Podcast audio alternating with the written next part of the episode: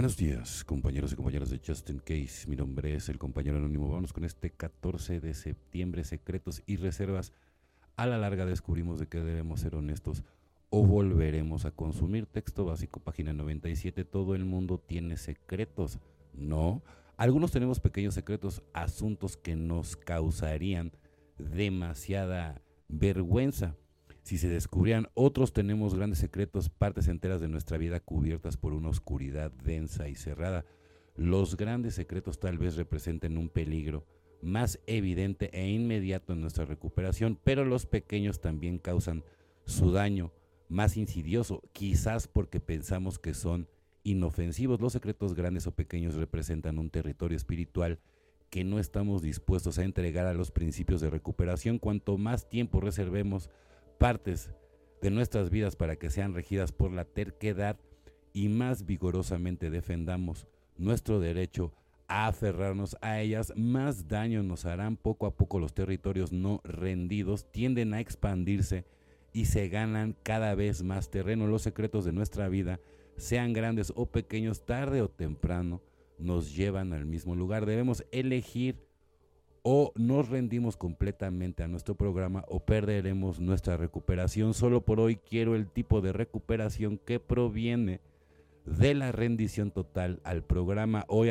hoy hablaré con mi padrino y revelaré mis secretos grandes o pequeños. Digo, por eso tienes que escoger muy bien al padrino, a la madrina, porque si, si no le tienes la confianza y si esa persona no está definitivamente preocupado por tu recuperación, te va a cargar la fregada. Porque hay gente que, realmente, o sea, está preocupada por todo, menos por tu recuperación, sino cómo, cómo sacarte de provecho, ¿no?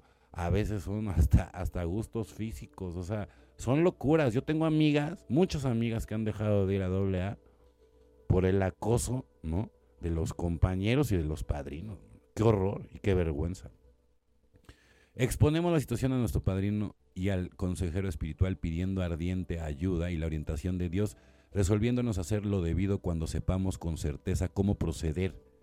Cueste lo que cueste, así es, cueste lo que cueste. 12 pasos, 12 tradiciones, página 84. Mi creencia en un poder superior es una parte esencial de mi trabajo. El paso 9, perdón, momento oportuno y motivos correctos son los otros ingredientes. Mi disposición a practicar el paso es una experiencia de crecimiento que me abre la puerta a relaciones nuevas y honestas con la gente que he ofendido. Mi acción responsable me acerca más a los principios espirituales del programa Amor y Servicio, tranquilidad de espíritu, serenidad y una fe más sólida, sin duda. Le seguirán exactamente. Y aquí, sí, otra vez, esas son las incongruencias de doble A. O sea, de repente, o sea, yo estoy seguro porque en primera está en inglés, esto está traducido no nada más por uno, por varios. Entonces, la verdad ahí sí, digo, son compañeros en recuperación, pero sí se, se, nota que varios sí pues les faltaba este pues les faltaba más más este escuela, ¿no? O sea, porque la traducción es nefasta de, de doble ¿eh?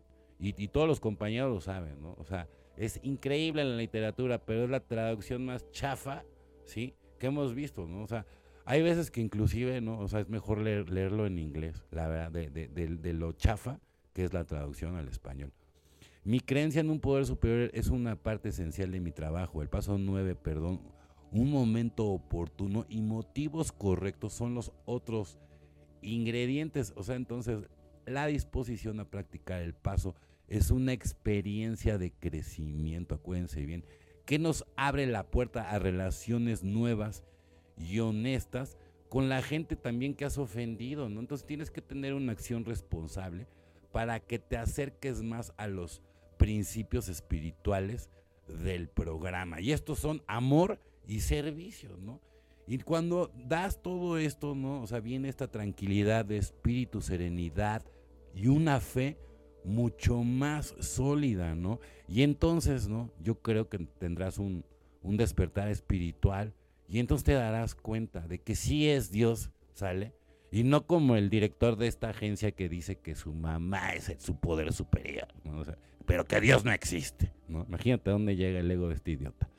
Felices 24 y nos vemos muy, pero muy pronto.